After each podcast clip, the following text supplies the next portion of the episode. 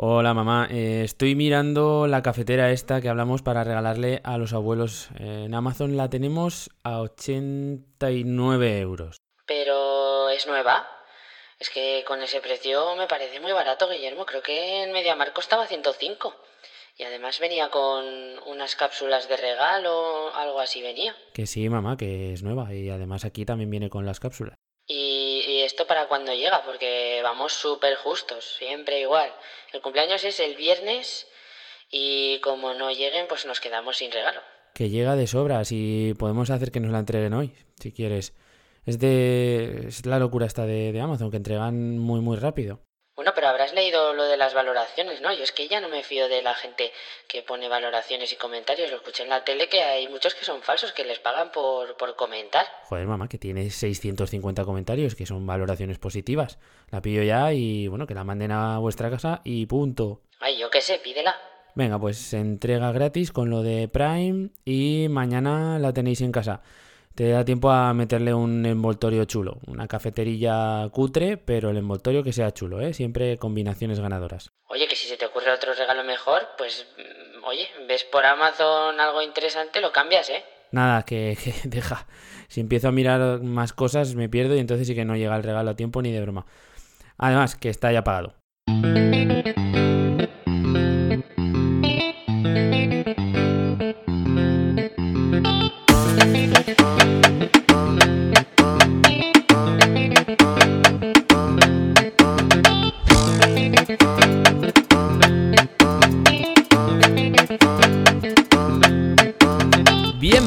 Al primer episodio de Acepto las Cookies, un podcast donde copiaremos la receta del éxito de grandes empresas para llevarla a nuestros proyectos online. Yo soy Guillermo Gascón y cada mes te traeré junto con el testimonio de expertos un episodio donde analizo empresas de éxito y extraigo aquellas pepitas de chocolate que las convierten en lo que son. Pero la cosa no queda ahí. Como te comentaba al inicio, voy a sacar esas claves del éxito para convertirlas en consejos, en accionables que puedas incorporar en tu proyecto digital. Si quieres todo esto y mucho más, este es tu podcast y estas son tus galletas. Oye, y además, por ser el primer episodio, hay un premio muy rico esperando a los que escuchen todo el contenido. Solo tienes que llegar hasta el final para poder participar. Y no digo más, porque esto empieza ya.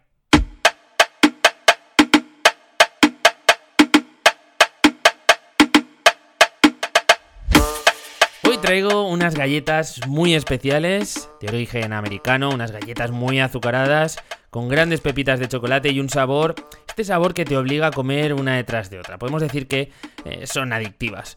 Hoy tenemos las galletas Amazon. Amazon es una empresa fundada en 1994 por Jeffrey P. Bezos, también conocido como Jeff Bezos, Creo que es el tipo más rico del mundo actualmente, no estoy seguro. ¿Quién iba a decir que un emprendedor de 30 años vendiendo libros por Internet, cuando Internet todavía era una cosa un tanto difusa, podría convertir su idea en el mayor portal de venta en Occidente? Creo que no tiene mucho sentido que pierda tiempo explicando qué es Amazon, todos conocemos qué es Amazon, su historia, su origen, su evolución. Te voy a contar cosas que te interesan de verdad. Cosas de Amazon que, por ejemplo, no sabes. Si estás en el ordenador ahora mismo, o tienes el móvil a mano, te invito a que revises el valor que tienen las acciones de Amazon en bolsa. En mi móvil, ahora mismo, me marca una cifra cercana a las, a ver, 2.400 dólares por acción. El 3 de mayo del 2015, su precio eran 440 dólares. ¿Sabes que Amazon en el último trimestre de 2019 ganó más dinero que en la suma de todos los últimos 14 años previos? 14 años preparando una explosión que no tiene ningún precedente.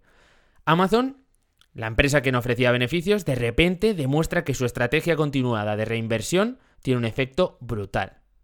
Paciencia, templanza, trabajo en innovación constante y muchos otros puntos que han alimentado esta rueda que permite ser a Amazon la mega empresa que es a día de hoy. Para ser los más grandes tenemos que ser los mejores y para ser los mejores tenemos que ser los más grandes.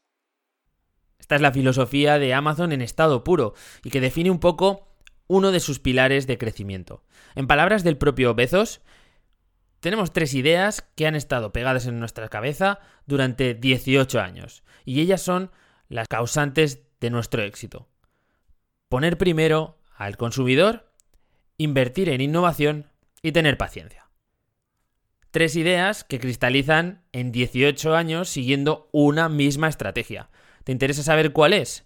Bueno, pues no te preocupes porque lo vamos a analizar en breves minutos. Pero antes, quiero contarte más cosas de Amazon que seguramente no sabes.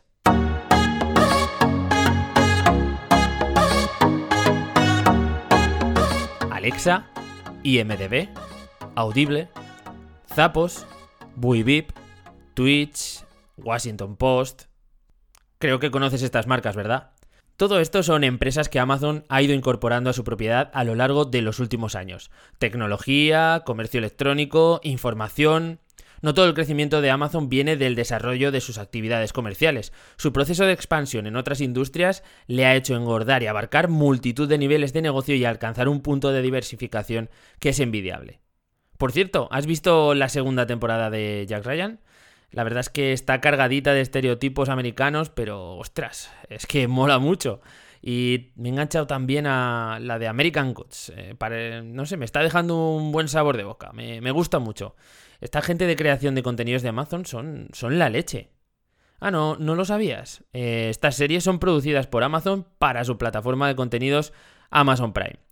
Solo te he puesto dos ejemplos, pero es que tienes toneladas de contenido creado por la compañía de Jeff. Los contenidos son el objetivo actual de la compañía y estamos viendo cómo se están comprando derechos de explotación de diferentes competiciones deportivas. Ya tienen la NFL en Estados Unidos, en la Premier League inglesa han pasado por su talonario, deportes como el tenis y el golf tienen acuerdos cerrados. Así que, bueno, ya veis que Amazon se está haciendo también con su parcela en los deportes, en las series, en las películas, en el contenido. Te voy a dar otro dato de estos que te hacen explotar la cabeza. ¿Sabes cuánta gente tiene Amazon Prime contratado? Pues la cifra de 150 millones. Esto quiere decir, atento, que una de cada 50 personas del mundo lo ha contratado. Algo que es aún más impactante todavía sabiendo que solamente el 50% de la población del planeta tiene acceso a Internet. Ya veis, Amazon está muy, muy extendido. ¿Que no te parece suficiente diversificado el tema? Pues vamos a pasar a AWS, la plataforma líder en computación en la nube. Y no se quedan cortos, la verdad es que tienen servicios cloud de todo tipo para ofrecer a cualquier perfil de, cliente. AWS eh, está creciendo muchísimo en volumen de facturación sobre el conjunto de servicios que ofrece Amazon. Estamos hablando ya que supone 11 de cada 100 dólares que ingresa la empresa americana. ¿Quieres que te diga algunos de sus clientes en AWS? Bueno, pues si te suena la CIA, sí, la CIA, pues Amazon gestiona los datos de la CIA. ¿Y sabes qué empresa está pujando muy fuerte por hacerse con un contrato del Pentágono? Venga, piensa, es muy fácil. La respuesta es Google. No, la respuesta es Amazon. En este caso, el contrato lo tiene ganado y cerrado Microsoft, pero Amazon Está intentando tirar esa adjudicación por la vía legal. Veremos qué ocurre en los próximos meses. Y esto es solo la superficie de lo que es Amazon. Creo que ya ha llegado el momento de que abra esta caja de galletas y probemos. Tengo que darle una vuelta a este símil porque igual ha quedado un pelín raro, no importa. Es el momento en el que revisaremos los puntos de negocio que han hecho que esta empresa sea el gigante que conocemos actualmente. ¡Vámonos!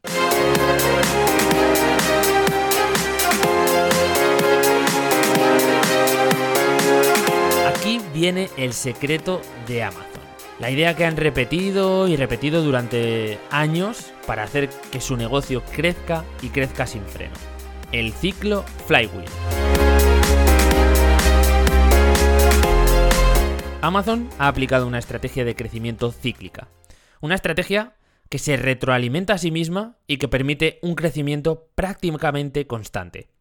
¿Quieres saber cuáles son las partes de este ciclo?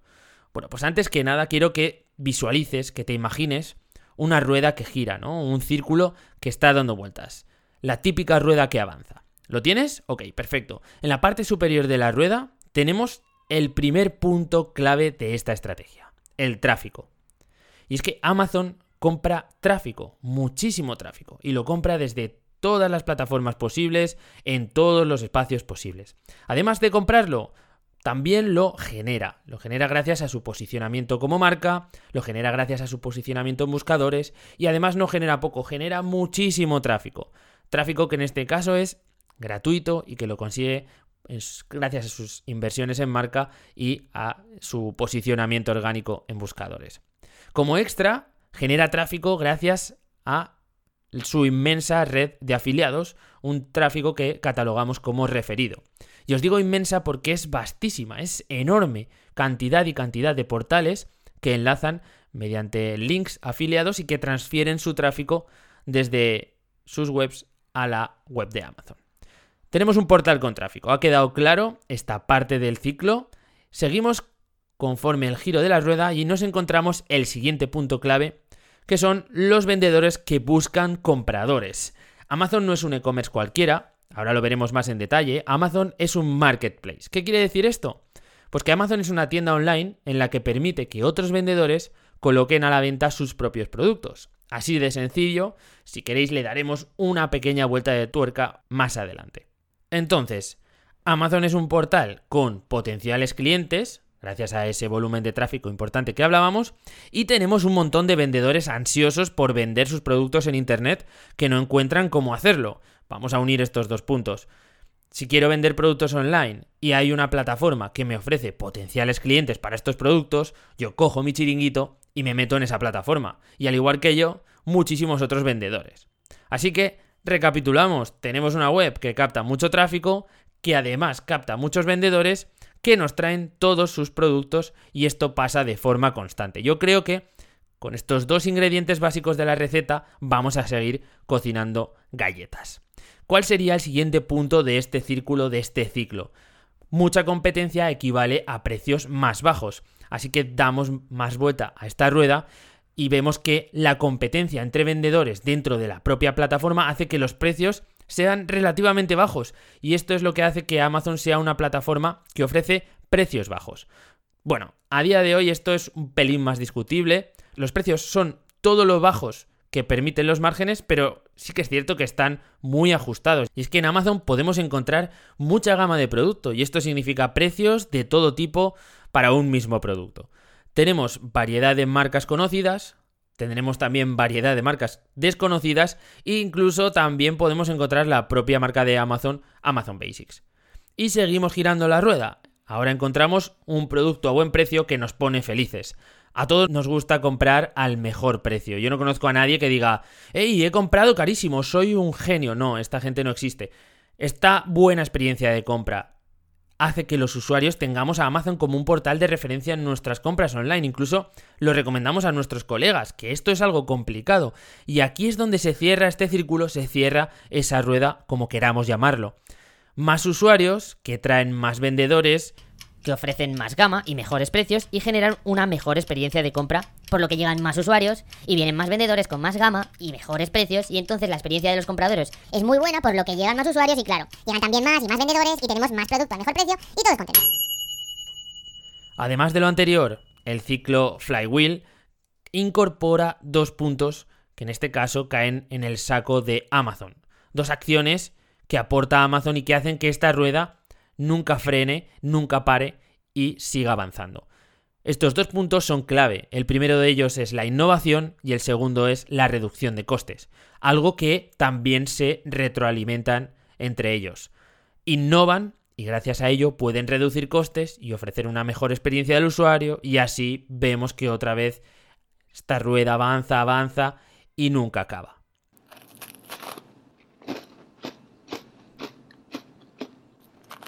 Es que en Amazon hay de todo. Esta podría ser la frase más repetida por cualquier cuñado en la cena de Nochevieja, pero en este caso creo que sería lo único en lo que tendría razón. En Amazon la gama de productos es inaudita. Tengo algunos datos, algunas cifras que si las dices así te quedas un poco frío. Vamos a probar. En abril de 2019 Amazon USA tenía 120 millones de referencias. ¿Esto es mucho? ¿Es poco? Bueno, piensa que un centro comercial tipo Carrefour, de los que puedes aparcar en sus plantas de, del parking y pasar el día comprando y comprando, si lo tienes en mente, vale. Pues aquí hay aproximadamente entre 100.000 y 200.000 referencias. Y dirás, hombre, pero Amazon es una tienda online, no lo puedes comparar. Exactamente no sé las cifras que tiene Carrefour Online en España, pero bueno, si nos vamos a Walmart, que sería el equivalente en Estados Unidos, Walmart Online eh, tiene unos 2 millones de referencias. La diferencia sigue siendo brutal, ¿vale? Ni siquiera llegamos a ver el alcance. Voy a poner el típico ejemplo de campos de fútbol, el símil que nunca falla. Si Amazon fuese un campo de fútbol, Walmart Online tendría el tamaño del vestuario visitante. Amazon es 60 veces más grande aproximadamente que Walmart Online. Un gigante que cada vez lo es más gracias a su expansión en Europa y poco a poco en el resto de los continentes. Y es que solo un marketplace podría crecer tanto.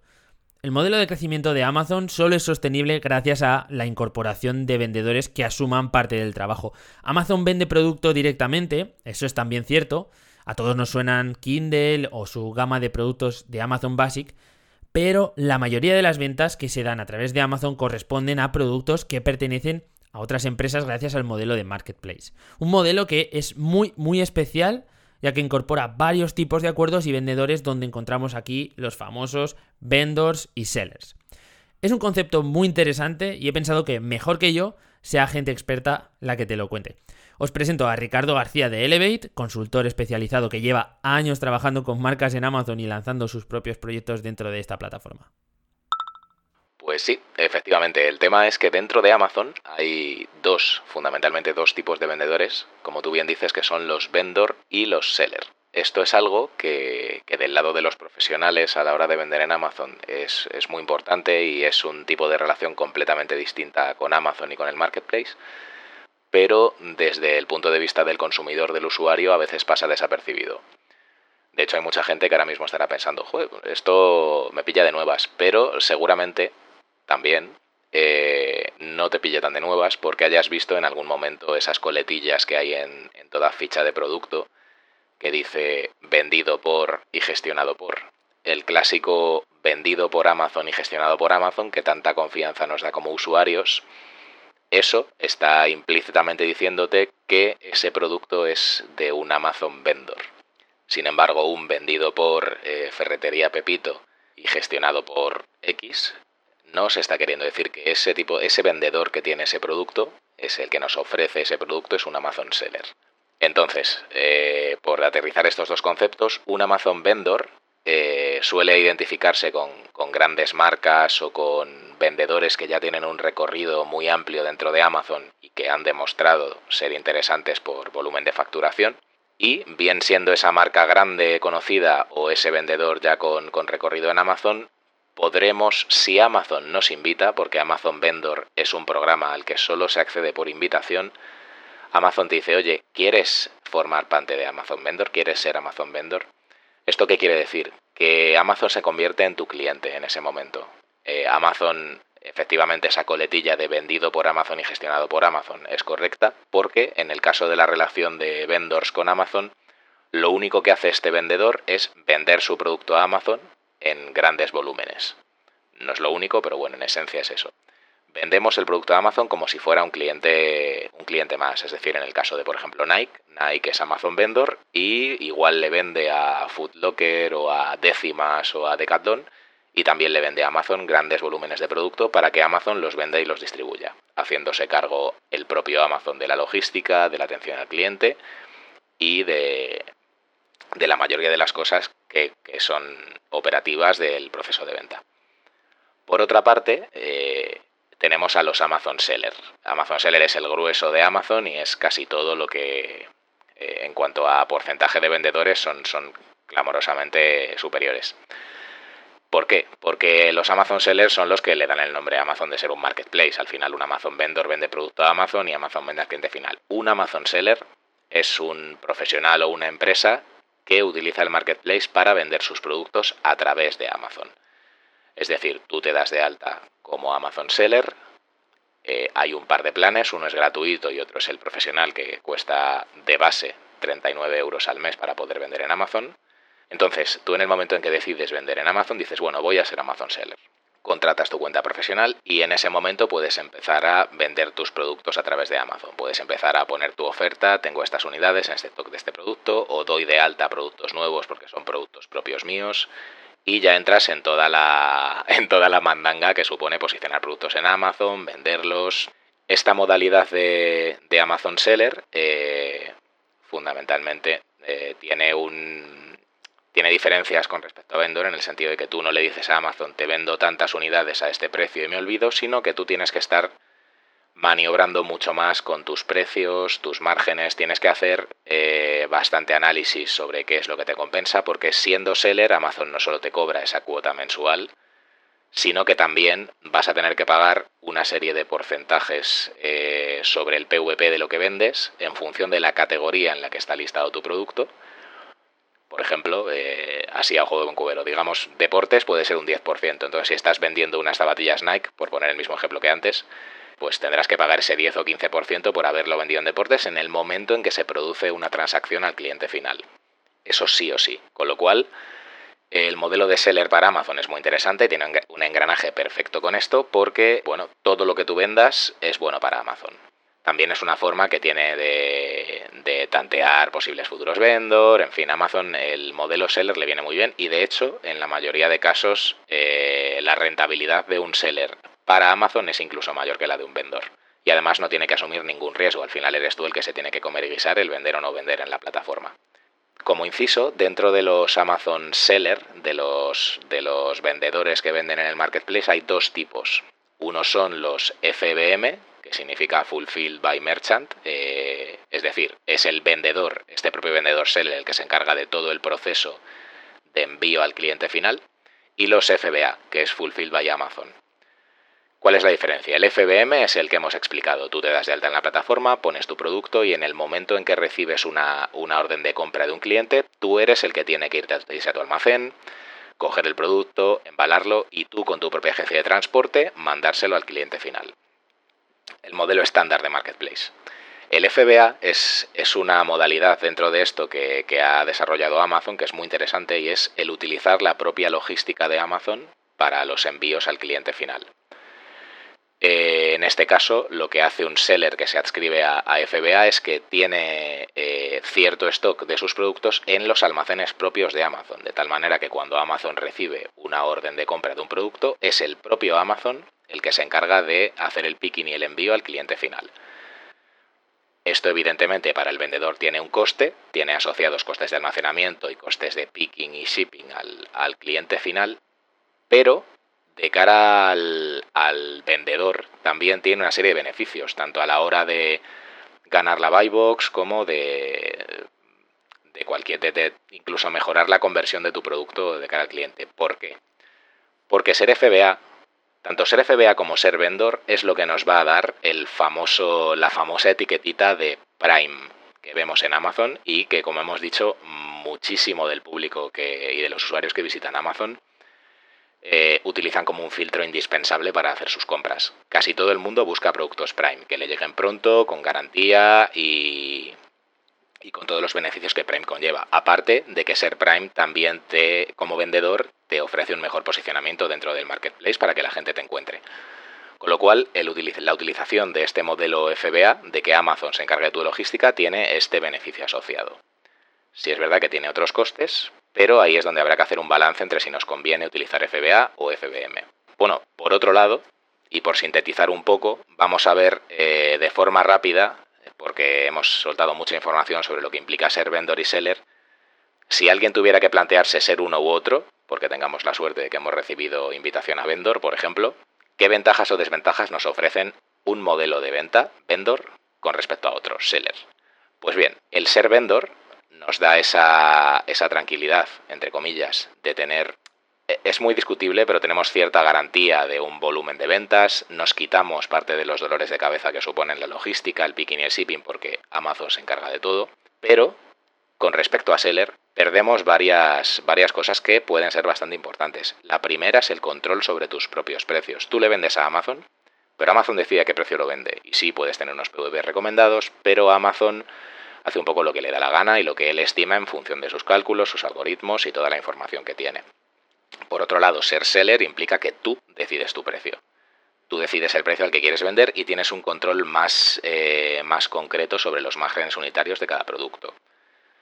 Por otra parte, eh, siendo vendor tienes que tener, hablando de márgenes, mucho cuidado porque cuando Amazon eh, comienza a comprarte y comprarte producto, empieza a ganar, digamos, capacidad de negociación contra ti o contigo. Entonces, el ser vendor puede tener la desventaja de que a largo plazo Amazon te achuche y te achuche y acabes eh, un poco dependiendo de las compras que te hace Amazon, que a lo mejor no son a los precios que a ti te gustaría y, además teniendo que orientar tu producción para satisfacer a Amazon, que en general si eres vendor va a tener una demanda bastante alta de unidades producidas.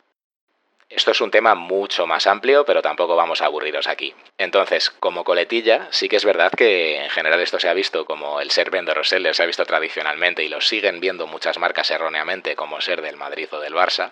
Y sin embargo son modelos que son compatibles. Tú puedes ser vendor y puedes a la, vez, a la vez tener una cuenta de seller.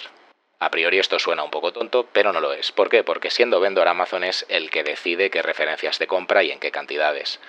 Si tienes que lanzar nuevos productos, tienes siempre que negociar con Amazon, oye, por favor, cómprame esto, cómprame lo otro. Sin embargo, siendo seller, tú proactivamente decides el listar ese producto y decir, vamos a lanzarlo dentro de Amazon. Por eso, muchas veces son modelos compatibles y que tienen bastante buena sinergia, y es lo que nosotros llamamos modelo híbrido. Es una cosa que últimamente se está utilizando bastante, sobre todo en las grandes marcas, porque evidentemente tienes que tener acceso a vendor para hacer este modelo, pero tiene un montón de beneficios. Entonces, como resumen final de, lo que supone ser vendedor en Amazon, tanto vendedor como seller, Amazon es un ecosistema increíble para cualquier vendedor en cuanto a volumen de tráfico y lo que podemos llegar a vender a través de la plataforma, porque todos los consumidores están en modo compra y quieren encontrar productos, y si tenemos una buena oferta nos va a llegar tráfico, no es la clásica batalla de un e-commerce, sino que aquí ese, ese campo está más sembrado. Pero por otra parte, eh, puede ser un modelo de negocio mm, que te estrangule mucho en cuanto a márgenes y a rentabilidades, tanto siendo Amazon Vendor como siendo Amazon Seller. Entonces, previamente a vender en Amazon, a pesar del hype que nos pueda ocasionar esa, esa demanda tan enorme que hay dentro del marketplace, hay que hacer un muy buen análisis de costes, de márgenes y rentabilidades para ver si somos capaces de afrontar lo que supone vender en Amazon y si somos capaces de sacar esa rentabilidad a nuestros productos. Si ese es el caso, desde luego que es un ecosistema increíble para vender, tiene una capacidad de crecimiento brutal y además luego, posteriormente, nos va a permitir internacionalizar en otros Amazon de una forma muy fácil, haciendo uso de sus programas y demás.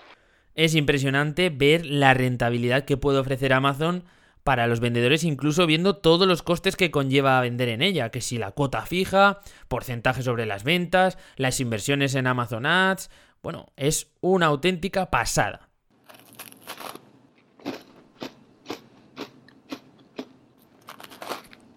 Y nos toca hablar de los precios. Si otro punto es clave para Amazon es el ofrecer precios muy competitivos. Hemos visto cómo su estrategia de reducción de costes permite ahorrar en logística, ahorrar en gestión e incrementar también el número de vendedores ofreciendo los mismos productos y luchando por hacerse con la famosa buy box. La buy box es un concepto que solo conoces si te enfocas a Amazon desde el punto de vista del vendedor. Como consumidores, este término no nos influye para nada, podemos seguir comprando tranquilamente y durmiendo a piernas sueltas sin saber qué es el dichoso buy box. Eso sí, como vendedores, este va a ser uno de los dolores de cabeza más importantes. La buy box es lo que cualquier otro e-commerce llamaríamos la ficha de producto. La diferencia es que en Amazon puede haber varias empresas ofreciendo el mismo producto, incluido el propio Amazon. Entonces, ¿qué empresa se queda con esta ficha de producto? Bueno, pues para responder a esta pregunta traigo a otro experto, Jorge Campos, compañero de Ricardo en Elevate, que cuenta con mil y una batallas en sus espaldas para aparecer en la famosa ficha Buybox de Amazon. Básicamente, cuando un consumidor o una persona entra en Amazon a comprar un producto y va a la página de, ese, de un producto concreto, en esa página de producto hay una sección donde aparece el precio del artículo, el botón de añadir al carrito añadir a la cesta y además sale el nombre de la empresa o del vendedor que está vendiendo ese producto. Esta sección, esta zona es la que se llama la buy box, la caja de compra. Pero como tú bien has comentado antes, Amazon es un marketplace y un mismo artículo lo pueden estar vendiendo 5 vendedores o 10 vendedores o 15 vendedores diferentes. ¿Qué sucede? Que en esta sección de la buy box siempre va a salir uno por defecto, que es el que la tiene ganada, es el que está, es el, que está mejor posicionado o en, o en lugar número uno para vender ese producto. Hay una zona donde pone, en esa misma sección, donde pone nuevos desde, donde si haces clic te muestra cuáles son los distintos vendedores que están ofertando también ese producto, pero que no tienen ganada ese, ese primer puesto, no tienen ganado ese primer puesto en la buy box. Es muy importante, es lo más importante. Eh, pelear y luchar por esa iBox y tenerla ganada, porque es donde la gente hace la compra, es donde un consumidor va y hace clic en el botón y hace la compra. Los consumidores no saben que, o si lo saben, no van siquiera a hacer un comparador de precios, pero básicamente no saben que dándole clic a nuevos desde pueden ver los otros 10 vendedores que están vendiendo un artículo y van a hacer un comparador de precios para comprarlo. No, ellos van a directamente a un comparador de precios o de calidad de servicio o van a elegir un vendedor frente a otro. Lo normal es que ellos cojan y compren el artículo que sale por defecto en la buy box en el número uno. Punto. Y esto es así siempre, vamos, a un 90 y pico por ciento es mínimo el porcentaje de personas que puedan entrar a hacer un comparador de precios y ver mm, qué artículo les interesa y de, qué, a qué vendedor les interesa comprar ese mismo artículo. La realidad es que la gente entra y va a comprar el artículo que sale en la buy box, el número uno. Al vendedor, perdón, que sale en la buy box, el número uno. Entonces, ¿qué tienes que hacer para salir en esa buy box, el número uno? Pues bueno, Amazon, como sabemos, es una empresa que está focalizada absolutamente en el consumidor final. Entonces Amazon solamente quiere empresas que tengan una calidad de servicio y una calidad de atención al cliente estupendas dentro de Amazon, sino las que mejor lo hagan y sobre todo quieren una cosa, que es la que va a estar por encima del resto, que la diremos al final. ¿Qué puedes hacer para ganar la buy box? Pues primero tienes que tener un ratio de vendedor muy alto. Por ejemplo, cuando un consumidor compra un artículo en Amazon, no solamente puede opinar o dar una review sobre ese artículo, también puede dar una opinión sobre el vendedor que le ha vendido ese artículo. Es decir, el vendedor ha sido muy bueno, me lo ha enviado muy rápido, me lo ha enviado muy lento, el, el, producto venía manchado, el producto venía muy bien envuelto. Puede hacer este tipo de valoraciones sobre el vendedor. Entonces, esto al vendedor les dan pues una calidad de vendedor, que puede ser alta o puede ser baja. Toda esta calidad de vendedor tienes que trabajarla y tienes que tener la máxima posible, ¿vale? O por lo menos mucho mejor que el resto de vendedores que están compitiendo por esa iBox o vendiendo el mismo artículo. Si tú utilizas el servicio de Amazon de logística, FBA, Amazon va a premiar esto mucho más. Cualquier vendedor que esté utilizando la, logística de Amazon lo va a premiar mucho más para posicionar a ese vendedor mucho mejor que al resto. ¿Por qué? Porque Amazon con su logística se está garantizando el mejor servicio en envíos, el mejor servicio al cliente, etcétera. Lo tiene todo mucho más controlado eh, internamente. ¿Vale? Sin embargo, si tú no tuvieras la logística de Amazon o la estuvieras utilizando, estuvieras utilizando tu logística propia, pues aquí tendrías que tener un buen ratio de envíos, cumpliendo los, los, los días de envío, eh, cumpliendo que el envío llega bien, llega bien envuelto, todo está perfecto, que las devoluciones las has, las has también cumplido acorde a, a lo que habías prometido, etcétera.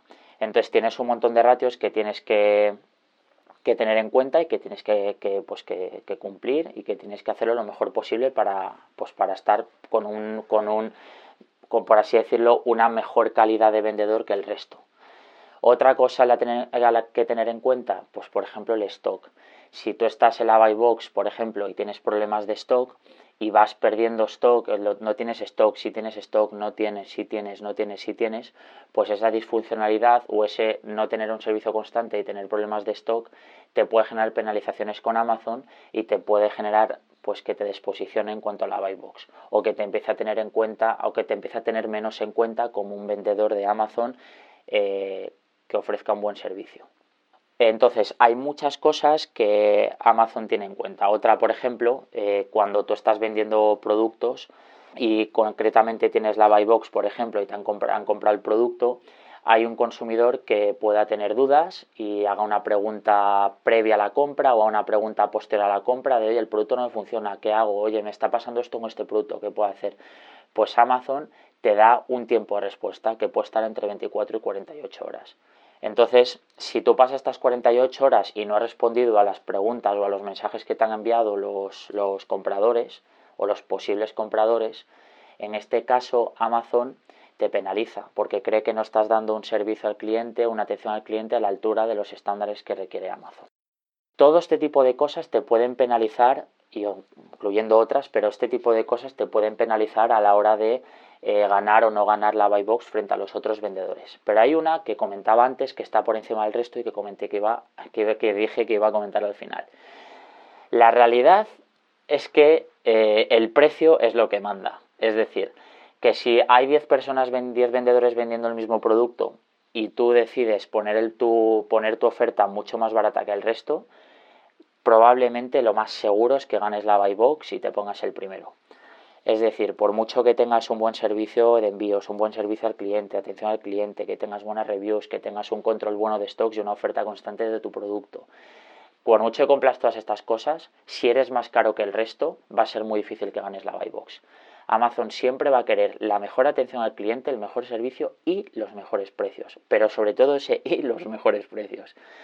Entonces, si tú jugando con tus márgenes, que cada uno sabrá hasta dónde puede llegar, te puedes permitir eh, ajustarlos para estar siempre con el, el, precio más competitivo frente a los otros 10 que están ofreciendo el mismo producto y tienes el mejor precio, siempre vas a estar con la buy box siempre vas a tener la buy box para ti, vas a estar el primero o con la buy box ganada.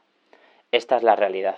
Entonces, eh, bueno, siempre hay que tener en cuenta que para la buy box hagas un buen análisis de tus márgenes, un buen cálculo de hasta dónde puedes llegar y hasta dónde no, que tengas en consideración cuáles son los PVPs del mercado, si fueras la marca a la que lo está vendiendo, hasta dónde puedes llegar. Evidentemente, estos PVPs incluyen envío. Y ahora que entiendes la importancia de la buy box, vamos con los precios ajustados en Amazon todo sigue alimentando esta maquinaria que hemos descrito para que los usuarios tengan la mejor experiencia de compra posible.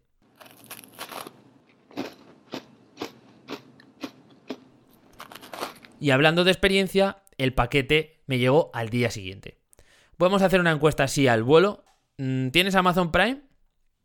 ¿Eres de los que filtras los productos por Prime en la barra lateral?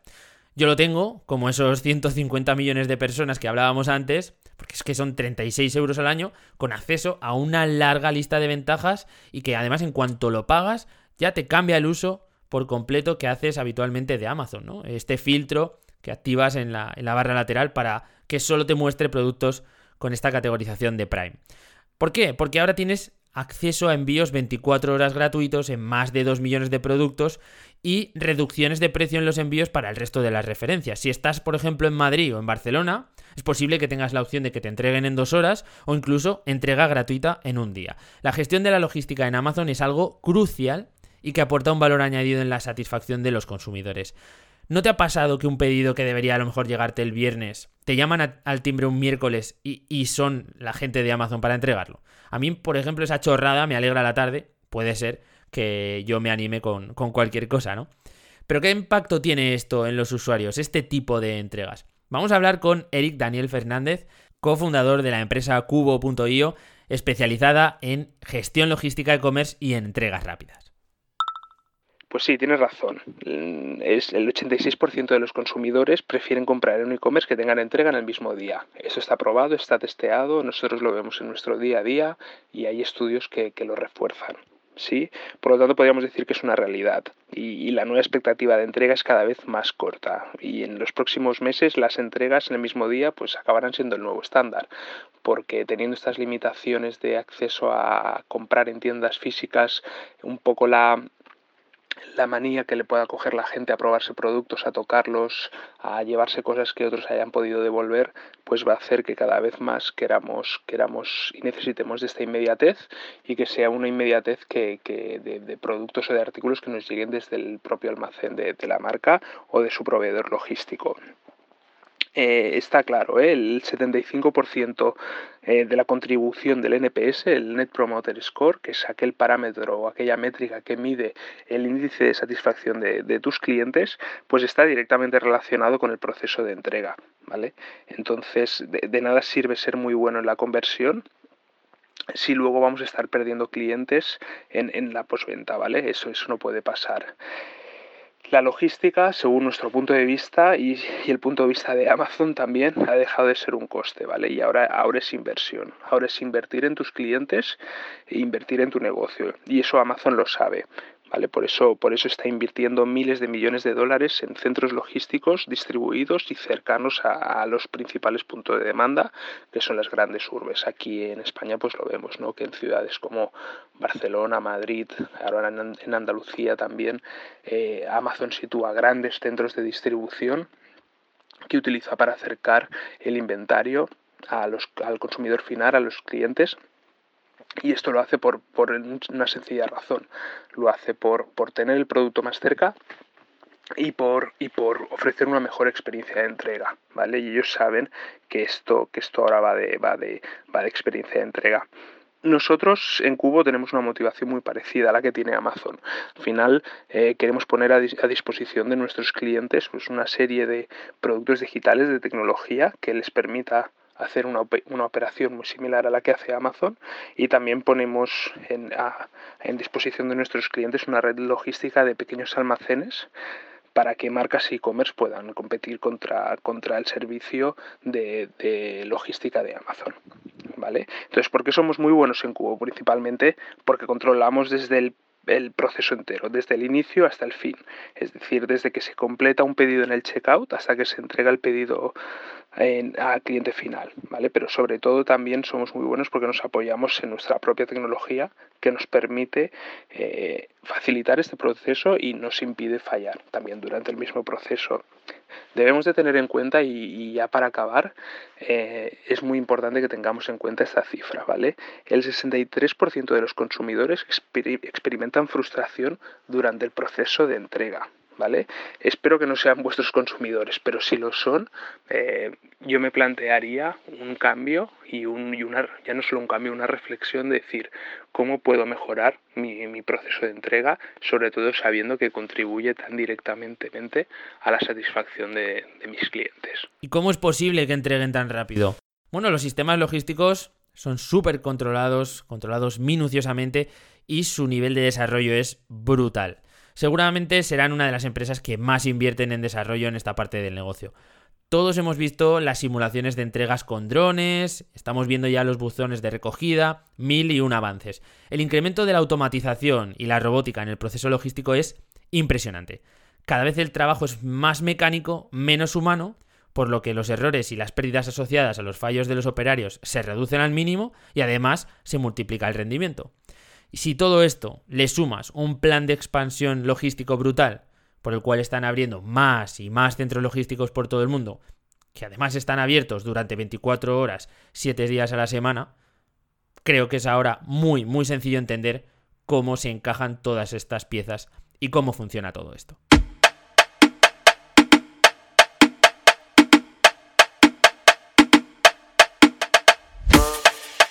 Hemos visto los puntos claves de Amazon y creo que ha llegado la hora de copiar y pegar. Ha llegado el momento de robar sus mejores ideas y pasarlas al plano digital de una pequeña o mediana empresa.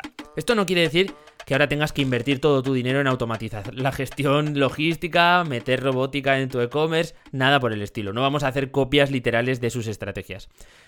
Voy a sacar los principales conceptos para que puedas comenzar a desarrollarlos en tu negocio o en tu proyecto online. Vamos a comenzar con el primero, Flywheel personalizado. Al igual que Amazon, sería interesante tener un modelo cíclico que permita un avance constante en nuestro proyecto. Muchos a esto lo llaman sistema, o no es otra cosa que repetir una estrategia de forma constante. Repetir, repetir tu apuesta, tener paciencia, ir viendo los resultados poco a poco y validando. A veces la paciencia es el punto más crítico, hay que ser perseverantes y continuar trabajando. Intenta desarrollar tu propio flywheel y ponerte a prueba en cuanto a paciencia. Siguiente punto, la mente abierta a la evolución y a la reinversión. En ocasiones te encontrarás en situaciones de cierta estabilidad, ¿no? Momentos tranquilos para tus proyectos. Has conseguido cierto volumen de negocio, las cosas te van bien, vas creciendo poquito a poco y sabes que, bueno, mínimamente continuará así durante los próximos meses, años. Mucho cuidado cuando entres en estas dinámicas porque es complicado darse cuenta y en el momento en que lo detectas puede ya ser tarde. Es fundamental estar constantemente explorando nuevas líneas de negocio, nuevos proveedores, un uso de nuevas tecnologías para nuestros servicios o productos. En definitiva, que debemos evolucionar nuestro proyecto mediante la reinversión y adaptándonos a los nuevos tiempos. Al final, lo que funciona bien hoy puede dejar de hacerlo en los próximos años. No tienes que estancarte y mantente hambriento, como diría Steve Jobs. Seguimos con otro punto clave y es la conciencia de precio ajustado. El valor de las cosas es en cierto modo subjetivo. Lo que para uno puede ser una cosa muy valiosa, para otro puede no tener ningún valor. Lo que es importante es tener precios ajustados al valor del producto. Ahí es donde se nos puede distinguir entre caros, baratos o ajustados al precio. En ocasiones no podemos ajustar demasiado los precios porque por margen no podemos, por escala del negocio aún no estamos o porque tenemos costes extra que no controlamos. Aquí hay que luchar con otras armas o evaluar si hemos planteado correctamente nuestro modelo. Una cosa es no poder poner precios baratos y otra cosa es no poder poner precios ajustados. Si te fijas en Amazon, ellos ajustan los precios al máximo e incluso se puede decir que hay productos que están más baratos que en otras tiendas, ¿correcto? Esta es la percepción que debemos transmitir desde nuestro proyecto. Así que modela la percepción del valor de tu producto y ajustalo al precio que quieres marcar para siempre contar con precios ajustados. Más puntos clave, la experiencia de usuario personalizada. Después de todos los datos que os he contado, podemos confirmar que Amazon es una empresa que se centra en el crecimiento y en la eficiencia. Pero tú qué sientes por Amazon? Sinceramente, si Amazon desaparece mañana, a mí no me daría ninguna pena. A lo mejor echaría de menos alguno de sus servicios, sus comodidades, pero a nivel personal me daría un poco igual. Eso sí, si mañana desapareciese Netflix o cerrase la panadería que he ido toda la vida, ahí sí que sentiría pena. La primera empresa, pues bueno, porque Netflix lo considero un servicio que no es fácilmente reemplazable y que a mí me encanta. Y la segunda, pues bueno, porque yo siempre he ido a comprar a esta panadería y siento un lazo afectivo con ella, ¿no? Es clave que nos diferenciemos de Amazon y ofrezcamos productos o servicios que sean irreemplazables, ¿no? O al menos que nuestros consumidores tengan un lazo más fuerte que el de una simple relación de compra-venta eh, eventual. Asegúrate de llenar estos huecos que Amazon nunca va a poder completar. Y hay que hablar de la rapidez en la entrega o la sensación de rapidez. Para finalizar, vamos con el último elemento que podemos copiar a Amazon, la rapidez en la entrega. ¿Somos rápidos entregando? ¿Pero qué es ser rápido en una entrega? ¿24 horas? ¿Entrega en el día? ¿Entrega en dos horas? Bueno, vamos a encontrarnos con un juego complicado en el que ofrecer entregas en 24 horas supone un coste excesivo para el cliente, pero asumirlo por parte de la empresa podría ser inviable. Bueno, pues vamos a ver, ¿justificamos la entrega en más tiempo? ¿O ajustamos al máximo nuestros tiempos de manipulación y preparación del pedido? Mm, vamos a parar y vamos a pensar un momento. Os lanzo una pregunta así para que reflexionéis. ¿Cuántos pedidos has realizado en los últimos 3-5 meses que necesitases con urgencia? Pedidos tipo ostras, se me ha fundido la luz del coche y mañana necesito un repuesto o, algo similar, ¿no? No me refiero a, bueno, el cumpleaños de mi hermano es mañana y no he comprado nada, que eso ya es más culpa tuya. Me refiero a cosas realmente urgentes o necesidades. ¿Cuántos pedidos? Venga, te digo yo, yo me voy a mojar. Cero pedidos. Cualquier pedido de los que me han entregado en 24 horas, si me hubiera llegado en 48 o en 72 horas, no me hubiera pasado absolutamente nada y hoy seguiría aquí sentado hablando a este micro. ¿Qué quiero decir con todo esto? Lo que quiero transmitir es que, aunque sabemos que poder recibir un producto en 24 horas es una palanca de venta estupenda, no es algo que realmente tenga un impacto en el cliente en la mayoría de los pedidos que realizamos. Si no puedes ofrecer este tipo de entregas, entregas rápidas, yo utilizaría esta debilidad en nuestro favor. Mil motivos. Nos tendremos que buscar los que mejor se ajusten a nuestro negocio.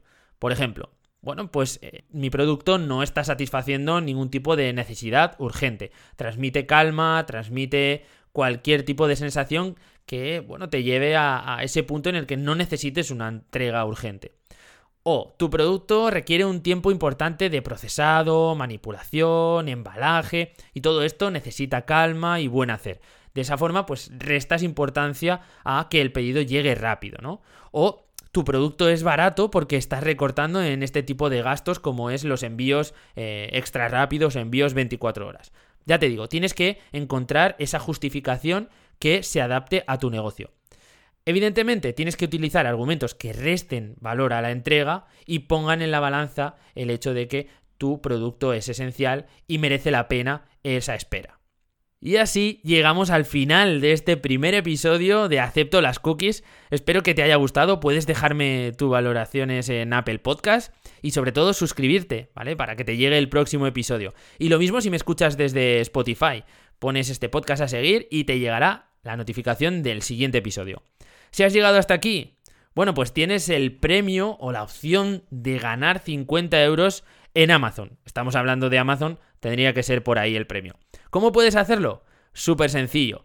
Tan solo tienes que suscribirte a la lista de correo del podcast. Vas a aceptolascookies.com barra correo. Colocas tu nombre, tu correo electrónico, te llegará un email de confirmación junto a un tweet, sorpresa, que simplemente tienes que retuitear. Y listo. Si no tienes Twitter, me contestas a ese email, me dices, no tengo Twitter, y participarás igualmente. Con eso ya estarías participando. ¿Quieres saber qué empresa analizar el mes que viene? Hmm, bueno, venga, te voy a dar tres pistas a ver si la consigues sacar. Bueno, es una empresa, yo diría que es de las más conocidas a nivel mundial. Aquí va la primera pista. La segunda pista. Destaca por sus históricas innovaciones tecnológicas y por el gusto, por lo estéticamente bonito. Aquí nos vamos cerrando ya el círculo. Os voy a dar la última su logo no es una pera. Nos escuchamos en 30 días.